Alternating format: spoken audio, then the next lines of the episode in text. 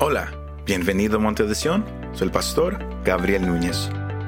En esta ocasión compartimos el mensaje titulado Odres Nuevos, donde miramos la importancia de dejar lo viejo atrás para poder ser llenos del vino nuevo que viene del Señor. Espero que este mensaje te anime y te fortalezca.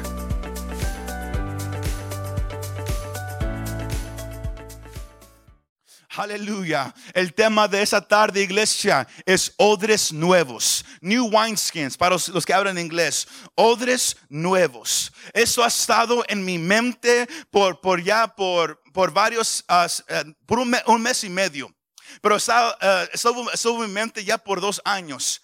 Pero el mes pasado, cuando estábamos como iglesia en el día de ayuno y oración, el, el, el, estaba, estaba, yo acá arriba, estábamos ministrando y el Señor lo, lo, trajo a mi espíritu uh, una vez más y, lo dije sin saber lo que yo estaba diciendo. Y luego esta semana, la semana atrás, el, Señor puso que cambiáramos el, horario del servicio y yo no sabía por qué. Por eso yo no les dije nada entre semana, nomás dije un horario especial.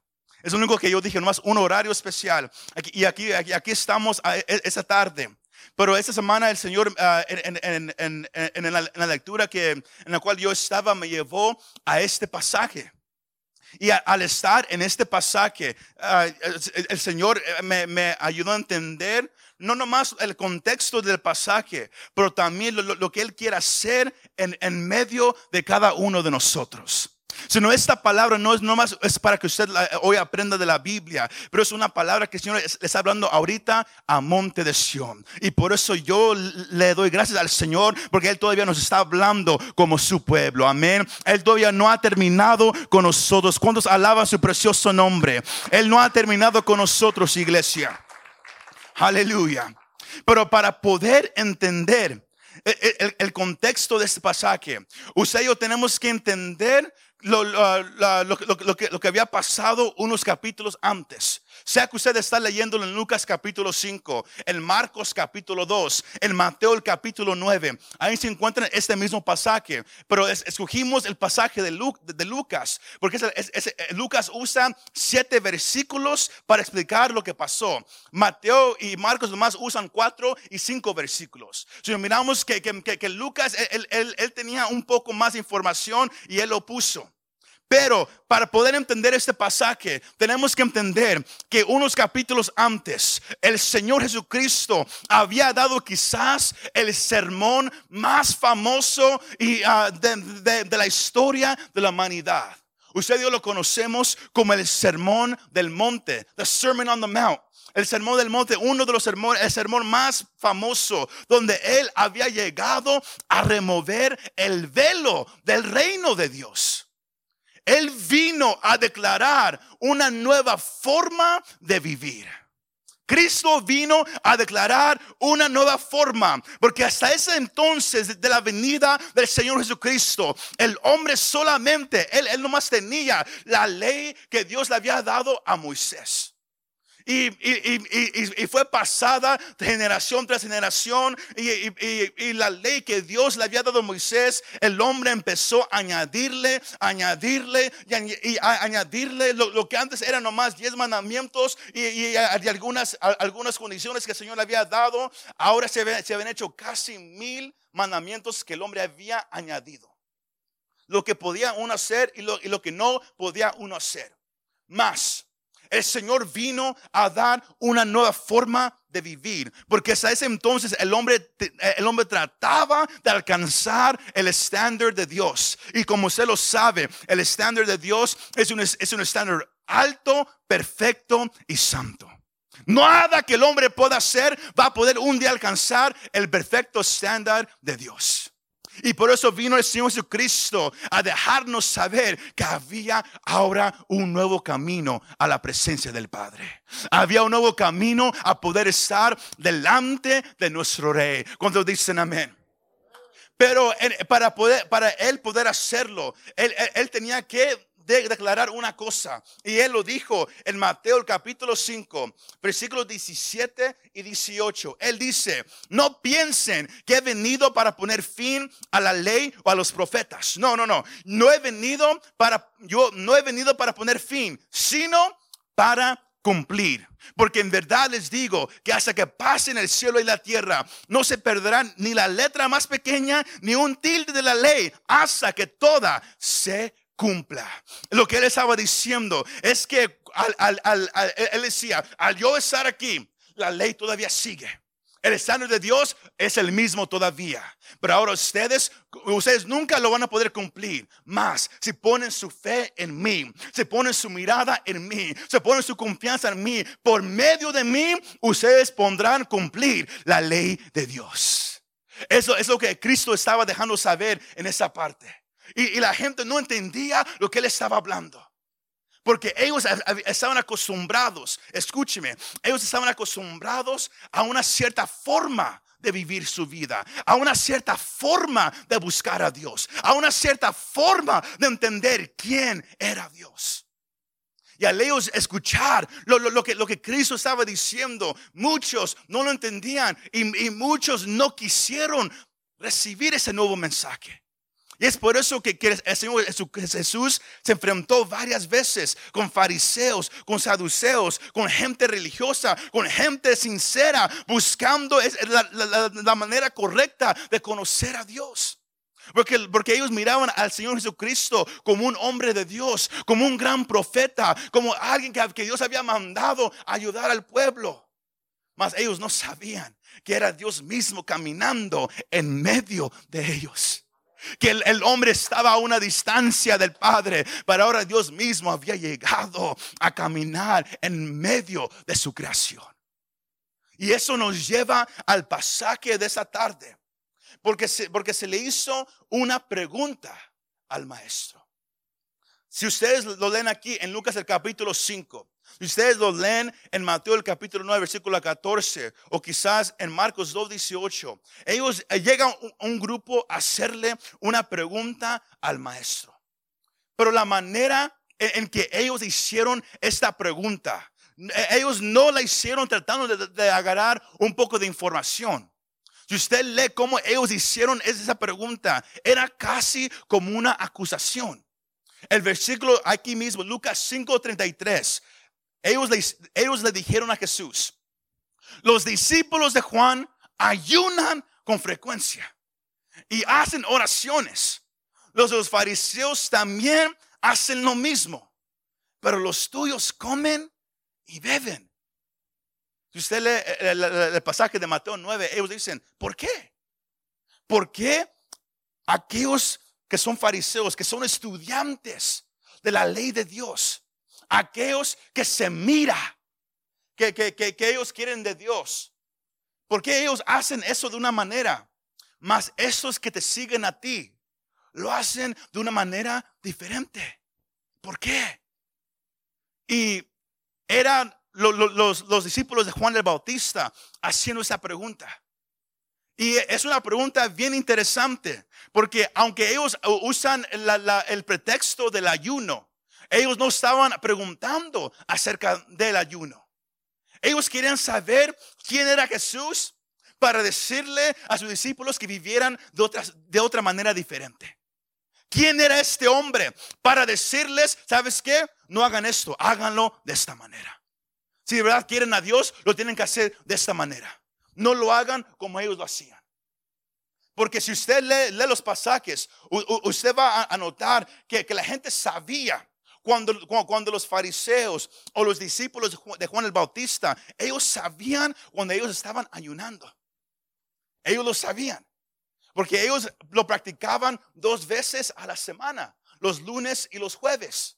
Ellos ayunaban cada lunes y cada jueves. Ahora, si yo hiciera la pregunta hoy en día, todos dirían, yo ayuno conocemos como iglesia. ¿Verdad que sí? Y aún conocemos como iglesia, apenas, apenas aguanto.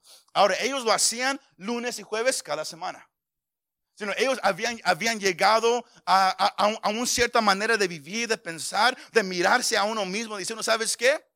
Yo sí sé cómo buscar a Dios. Yo sí sé lo, lo, lo que el Padre requiere. Nosotros sí lo sabemos. ¿Quién eres tú para decir que se, que, se, que se tiene que hacer de otra manera? ¿Quién eres tú? Y qué, qué cosa tan interesante, ¿verdad que sí? Si ellos nomás supieran con quién estaban hablando. Si ellos nomás supieran a quién le estaban haciendo esta pregunta. Porque el ayuno era, era y es una ocasión solemne. ¿Cuántos dicen amén? Hasta ahorita yo nunca he mirado a un hermano que ayuna con mucho gozo. Nunca, nunca. Al contrario, escucho, escucho tantos comentarios. ¿Sabes qué, pastor? Es que yo, yo, quisiera unirme con ustedes para ayunar, pero es que no puedo. Me duele la cabeza, me quiero vomitar, el estómago me duele, no quiero. Eso, es, eso, eso sí es normal. Pero que alguien diga, ¿sabes qué? Yo, oh, yo ayuno con tanto gozo en mi corazón. La comida es, como para nada. ¿Verdad que sí? Pero ellos así lo hacían. Ellos no lo hacían como una, una cuestión solemne. Ellos lo hacían ya casi como una tradición. Lo hacían como algo que ellos tenían que hacer porque sus padres se lo habían enseñado. Y, sus abuelos se lo habían enseñado a sus padres. Y, y así iba generación tras generación. Si la gente hacía cosas sin saber por qué, sin saber por cuál razón y, sin tener ningún deseo de que Dios fuera glorificado en su vida. Y poco a poco el enfoque se fue yendo a que la gente empezara a alabarlos. Porque recuerda, la gente sabía cuando ellos se estaban ayunando. Quizás era porque ellos lo decían, hey, ¿cómo, estás, Julano? ¿Quieres un pedazo de fruta? No, hoy estoy ayunando para el Señor. Así eran. Ellos dejaban que todos lo supieran. ¿No me creen? Ah, por, esa razón el Señor Jesús lo sacó a la luz. Mateo el capítulo 6, versículo 16 al 18. El Señor habla acerca de eso. Él dice, y cuando ayunen, no pongan cara triste. Si Él lo dice, es porque ah, la, gente lo estaba haciendo. No pongan cara triste como los hipócritas. Ahora, si alguien no sabe lo que esa palabra significa, hipócrita, suena duro. Pero es, eso significa un actor. Un actor. Alguien que, que se pone una máscara y juega un papel. Sino todos los, actores de Hollywood son hipócritas. Suena duro, ¿verdad que sí? Pero así es de verdad. Porque se ponen algo y actúan de una cierta manera. Sino, es lo que, lo que le está diciendo. Y como ayunen, no pongan cara triste como como los hipócritas. Porque ellos desfiguran su rostro Sino aquí miramos que, la gente en ese tiempo, ellos empezaban a hacerlo y lo hacían de una manera para que todos lo supieran. Oh, uh, hacían ruidos. ¿E-, ¿Estás bien? Sí, el estómago me duele. ¿Por qué? Porque estoy ayunando. Así lo hacían. Espero que, nadie hoy en día así, lo haga tampoco. Cuando estamos como iglesia, oh, ¿qué está pasando? Es que estoy haciendo algo para el Señor. Es que algo está pasando. Muchos sí lo hacen, que sí. No diga eso, mejor nomás diga estoy ayunando, porque eh, todos ya saben lo que uno está diciendo. Pero desfiguran sus rostros para mostrar a los hombres que están ayunando. En verdad les digo que ya han recibido su recompensa. Pero tú, ahora el Señor hablándole a sus discípulos, pero tú, cuando ayunes, unge tu cabeza, lava tu rostro para no hacer ver a los hombres que ayunas, sino a tu Padre que está en secreto. Y tu Padre que ve en lo secreto te recompensará. Sin no, toda una diferencia. Él estaba dejando saber lo que unos hacían. Pero luego él empieza a hablarle a sus discípulos. No, no, pero tú hazlo de esta manera. Y la gente estaba escuchando. Por eso en Mateo capítulo 5, 6, 7 y 8 en el mensaje, en, el sermón en el monte, luego los, milagros de, de, Mateo 8 y el 9, hasta el punto donde los, los, religiosos, la gente había escuchado, estaban mirando lo, lo, que ese hombre estaba empezando a hacer, lo que él estaba empezando a hablar, y la gente se estaba maravillando diciendo, ¿quién es este hombre? Porque él no enseña como los fariseos, él no enseña como los religiosos, este hombre enseña con una autoridad que nunca hemos escuchado. Él lo hace con algo que nunca hemos mirado. Si me va siguiendo, iglesia. Sino al ellos hacerle esa pregunta al Señor, ellos estaban tratando no nomás quizás de acusarlo, pero también de agarrar un poco de información. ¿Tú quién eres? Porque nosotros lo hemos hecho de esta manera, siglo tras siglo. Nuestros padres, abuelos, todos lo hicieron de esta manera. ¿Quién eres tú para venir y cambiar todo? ¿Quién eres tú? Y luego el Señor hace algo muy interesante. Él responde a esta acusación, acusación para hacerlo más simple, con una parábola. Y él, usa una parábola de lo cual él, había usado varias veces. En su casa suele poder leer Mateo el capítulo 22 o Juan el capítulo 2. El Señor usa la parábola de una boda. Y Él se usa a sí mismo como el novio.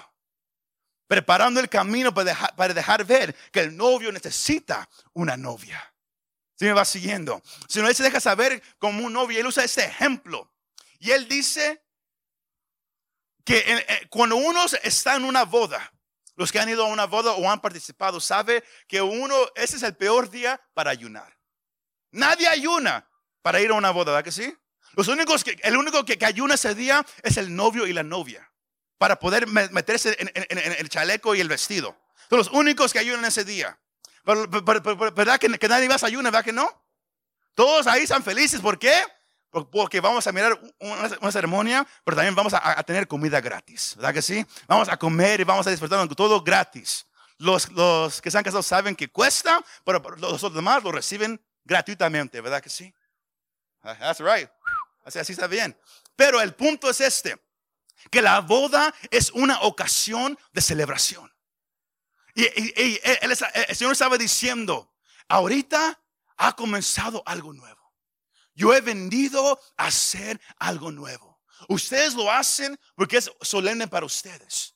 Pero ¿cómo pueden aquellos que han sido invitados a la boda ayunar cuando están al lado del novio? Sino él responde dejando saber que el ayuno es importante. Él nunca dice que, que, no ayuna. Él dice que ellos van a ayunar un día porque el novio un día ya no va a estar con ellos. Pero mientras está, ellos no van a ayunar. Ahora, él usa otro ejemplo en esta boda. Tenemos la boda, ah, una, ocasión de celebración. Pero, pero también muy ah, interesantemente, él usa el ejemplo de, un parche, para hacerlo un poco más, una palabra más fácil, de un parche, de, una ropa nueva, tratando de, de, parchar una ropa vieja. Y él lo usa para ver si ellos pudieran entender lo que estaba pasando. Que ellos estaban viviendo en algo viejo, en, una búsqueda vieja, algo que funcionó hasta un cierto tiempo, pero que ahora había llegado a su fin. Porque ahora él, Jesús había llegado a establecer el reino de Dios en el mundo. Si usted lee en Mateo capítulo 4, versículo 17, Mateo escribe que el Señor después de salir del desierto, Él empezó a predicar, arrepiéntanse, porque el reino de Dios ha llegado. Eso era lo que el Señor empezó a declarar. Ese era el mensaje de, nuestro Señor Jesucristo y todavía, todavía sigue siendo el mensaje de la iglesia. Arrepiéntanse porque el reino de Dios ha llegado. Pero para algunos, ellos vivían en su forma antigua de buscar a Dios. Ellos vivían en lo que ellos habían sido enseñados, en tratar de ganarse el favor de Dios, en tratar de cumplir lo que Dios sabía que el hombre no iba a poder cumplir. Dios lo sabía. Y, por eso Él había establecido antes de la fundación del mundo que Cristo iba a, venir a morir en la cruz del Calvario. Eso no fue algo nuevo. Y por eso Él, dice, usted no es posible tomar una, parte de una, una ropa nueva y parcharlo a una ropa vieja, porque no va a funcionar. Porque, eh, porque lo, nuevo se, hará pequeño y luego se va a romper toda la vestidura. No, no puede funcionar algo nuevo con algo viejo. ¿No me cree? Intente poner una batería nueva con una batería vieja. Y dígame qué pasa. Dígame si, si, si, el aparato funciona. Quizás se prenda un ratito y luego se muera.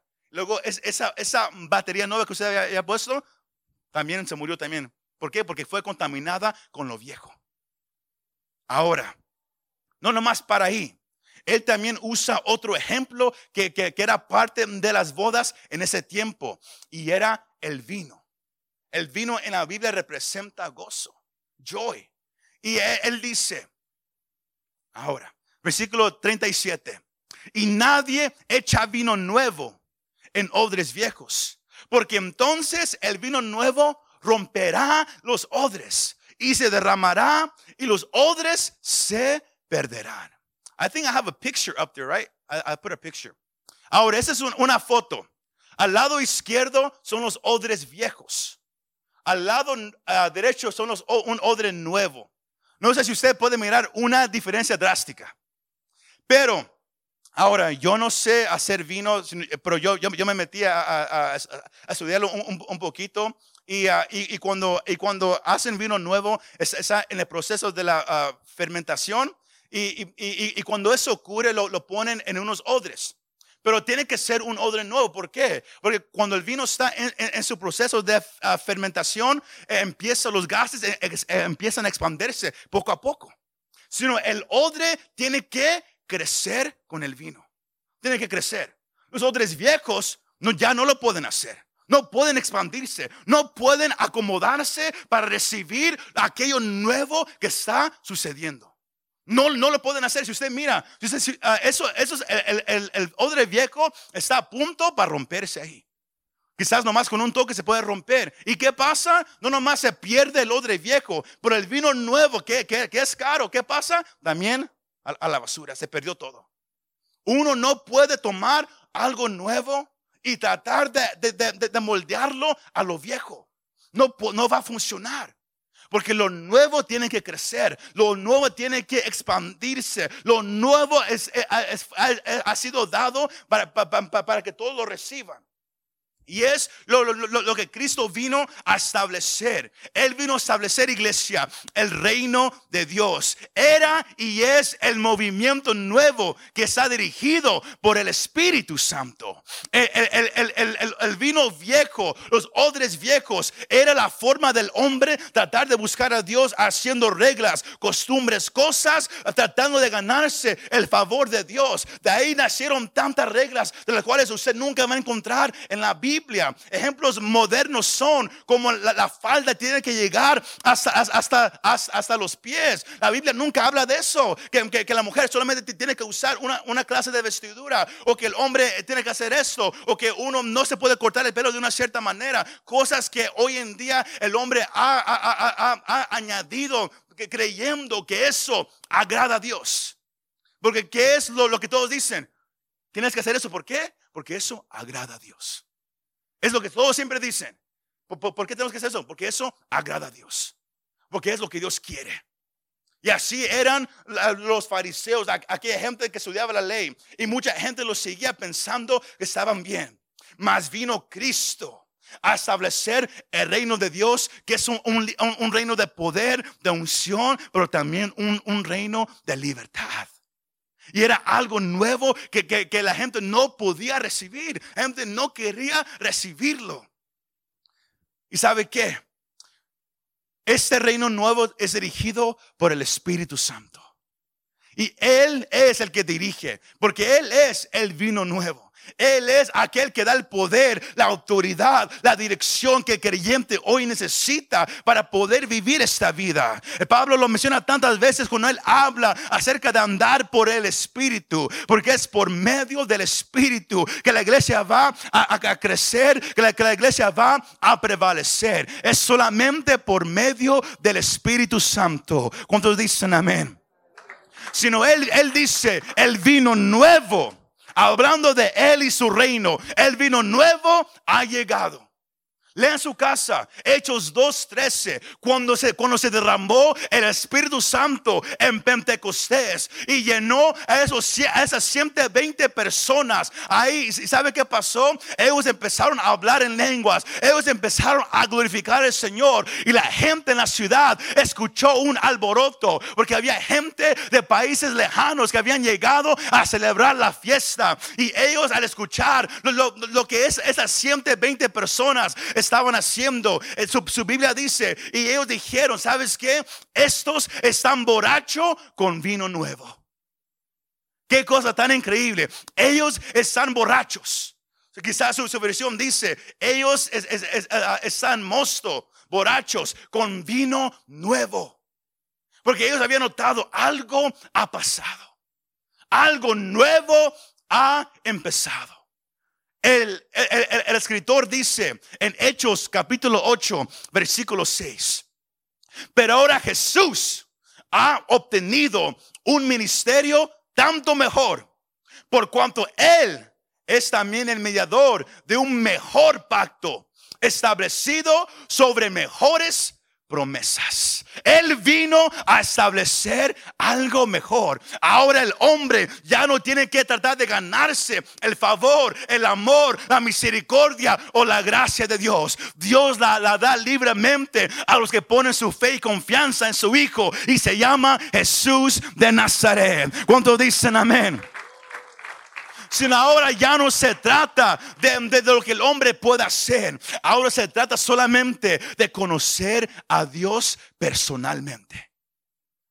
Hebreos 8, versículos 7 al 13. Este es mi último pasaje largo de esa tarde. Escuche esto. Pues si aquel primer pacto hubiera sido sin defecto, no se hubiera buscado lugar para el segundo. Si, si- lo, lo que Dios le había dado a Moisés era lo mejor, Cristo nunca hubiera venido. Es lo que el, escritor está, está diciendo. Porque recuerde, él estaba escribiendo esto a judíos que sabían la ley, que conocían todo lo que Dios le había dado. Eh, Y luego él dice, versículo 8, porque reprochándolos, él dice, miren que vienen días, dice el Señor, en que estableceré un nuevo pacto con la casa de Israel y con la casa de Judá.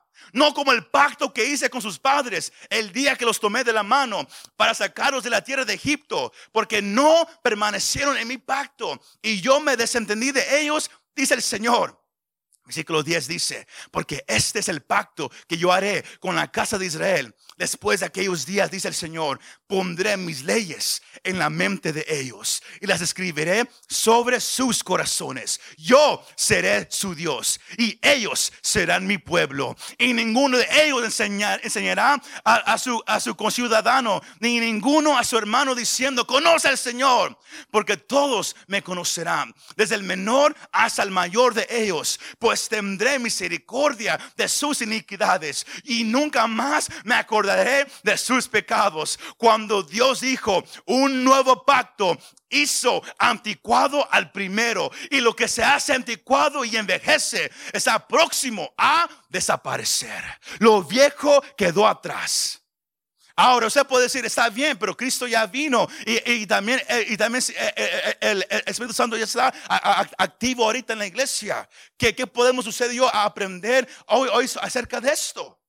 Lo que Dios quiere de su iglesia. Él quiere odres nuevos. Yo, yo creo que, que usted busque a su vecino y dígale odres nuevos. Dios quiere odres nuevos. Él quiere lo que es real y no lo artificial. Él quiere lo que es real, iglesia.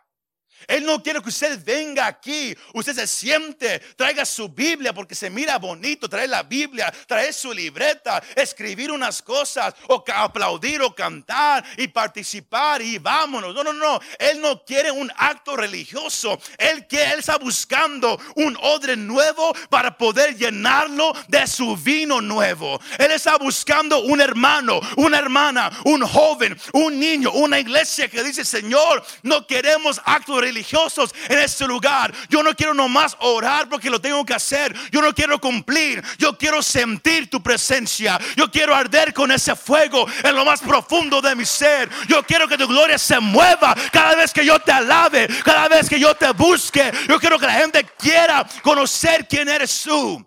Dios está buscando odres nuevos.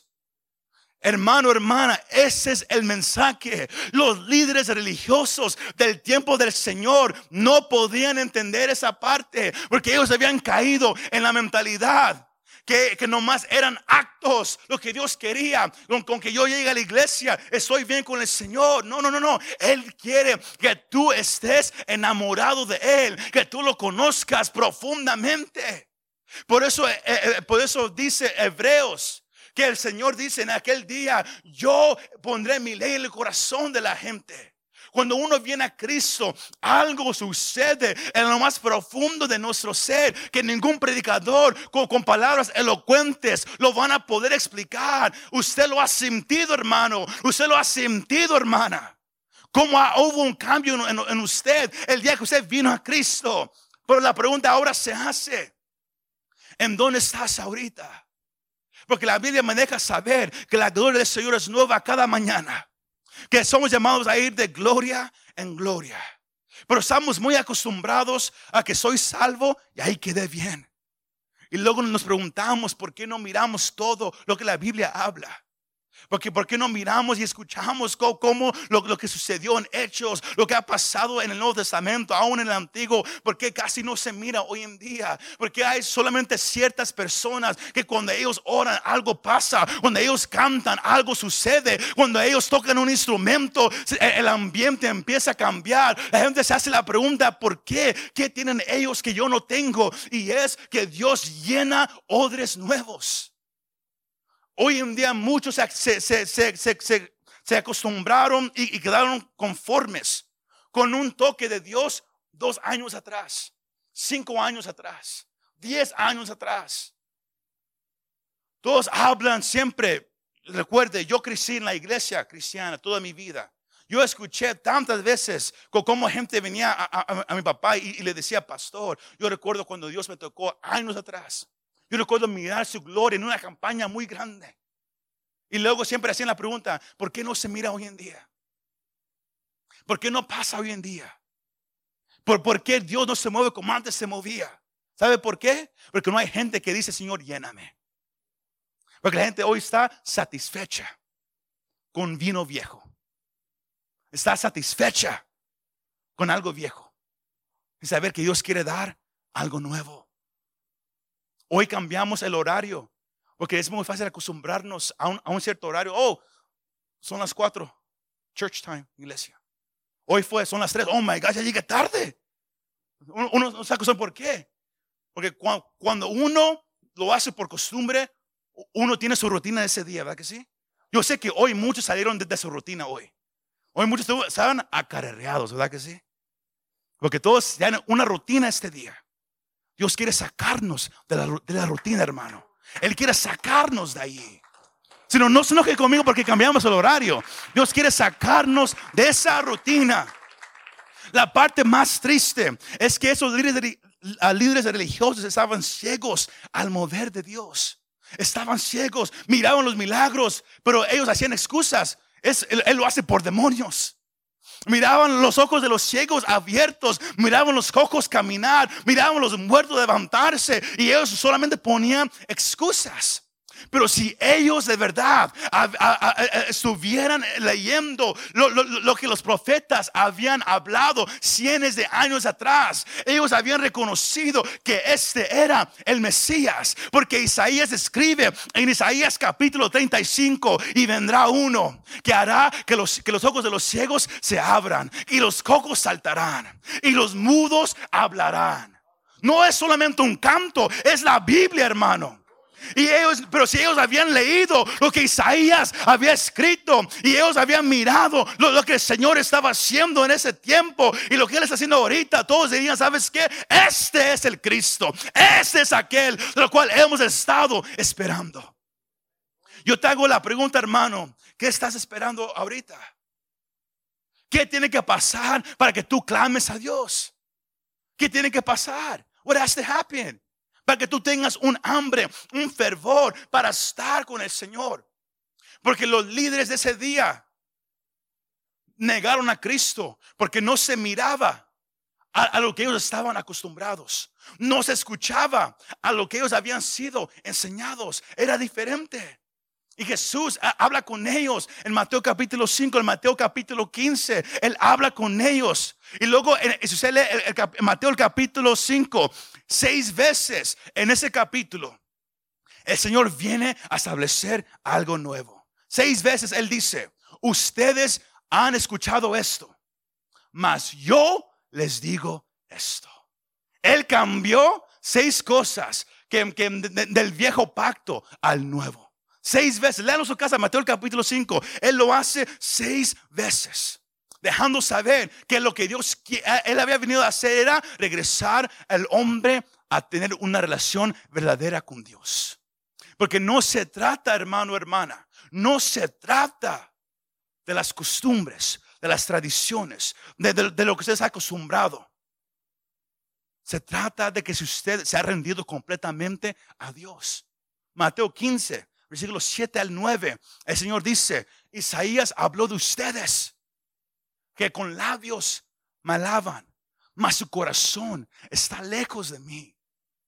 Usted sabe que usted está en necesidad de vino nuevo cuando usted siente que usted nomás está cantando, que usted nomás está sentado, que no el fuego que, que debe de haber. Recuerde, Pablo dice en Romanos, eh, el capítulo 12, versículo 11, que tenemos que estar fervientes en el Espíritu.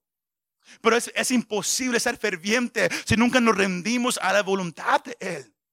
Iglesia, el Señor hoy te está diciendo que la clave de entender es que lo viejo no puede retener lo nuevo. Lo que estás haciendo ahorita no puede retener lo que Dios quiere hacer. ¿Se me va siguiendo? No se me duerma. Escucha esta parte. Tu manera de orar que te ayudó por mucho tiempo. Y, ahora tienes que cuando oras ya no es igual. Es porque ahora Dios quiere darte un odre nuevo. La manera que orabas te ayudó hasta un cierto punto, pero hasta ahí llegó solamente. Dios ahora te quiere subir, pero Él requiere un odre nuevo. Usted puede decir, pero ¿cómo, cómo puedo yo tener un odre nuevo? Rendiéndote a la voluntad de Dios. ¿Sabes qué, Señor? Aquí estoy.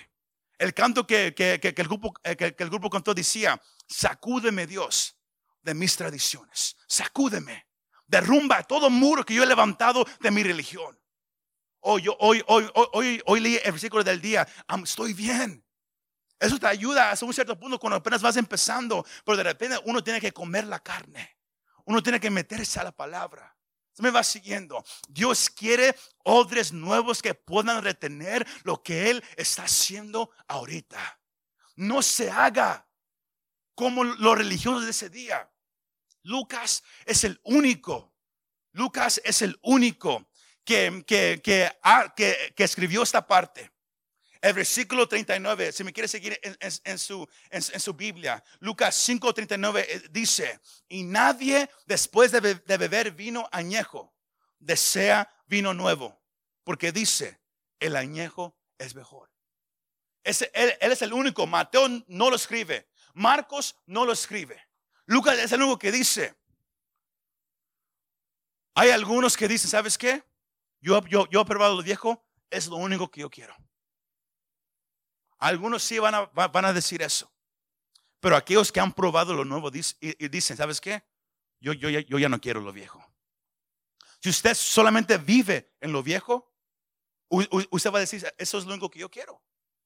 Pero cuando usted prueba lo nuevo, cuando usted prueba lo que Dios está haciendo, usted va a mirar atrás y va a decir, ¿sabes qué?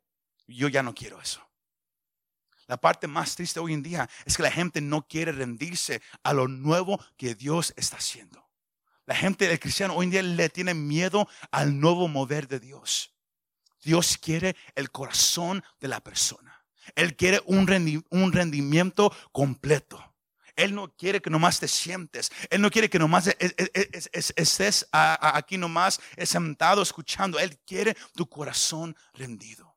Él quiere odres nuevos, iglesia. ¿Cuál es tu respuesta? Aquellos que nomás están en lo viejo dicen, yo quiero solamente lo viejo. Pero David dice en Salmos 34, versículo 8, ven y prueba que el Señor es bueno. Come and taste that the Lord is good. Ven y prueba que el Señor es bueno. Muchas gracias por escuchar este mensaje. Si te gustó este mensaje y te gustaría ayudar a apoyar nuestro ministerio, compártelo con tus amigos y familiares. Para conocer más de lo que Dios está haciendo aquí en Monte de Sion, o si quieres bajar nuestra app para el teléfono, visítanos montedesion.com. Gracias y nos vemos la próxima vez.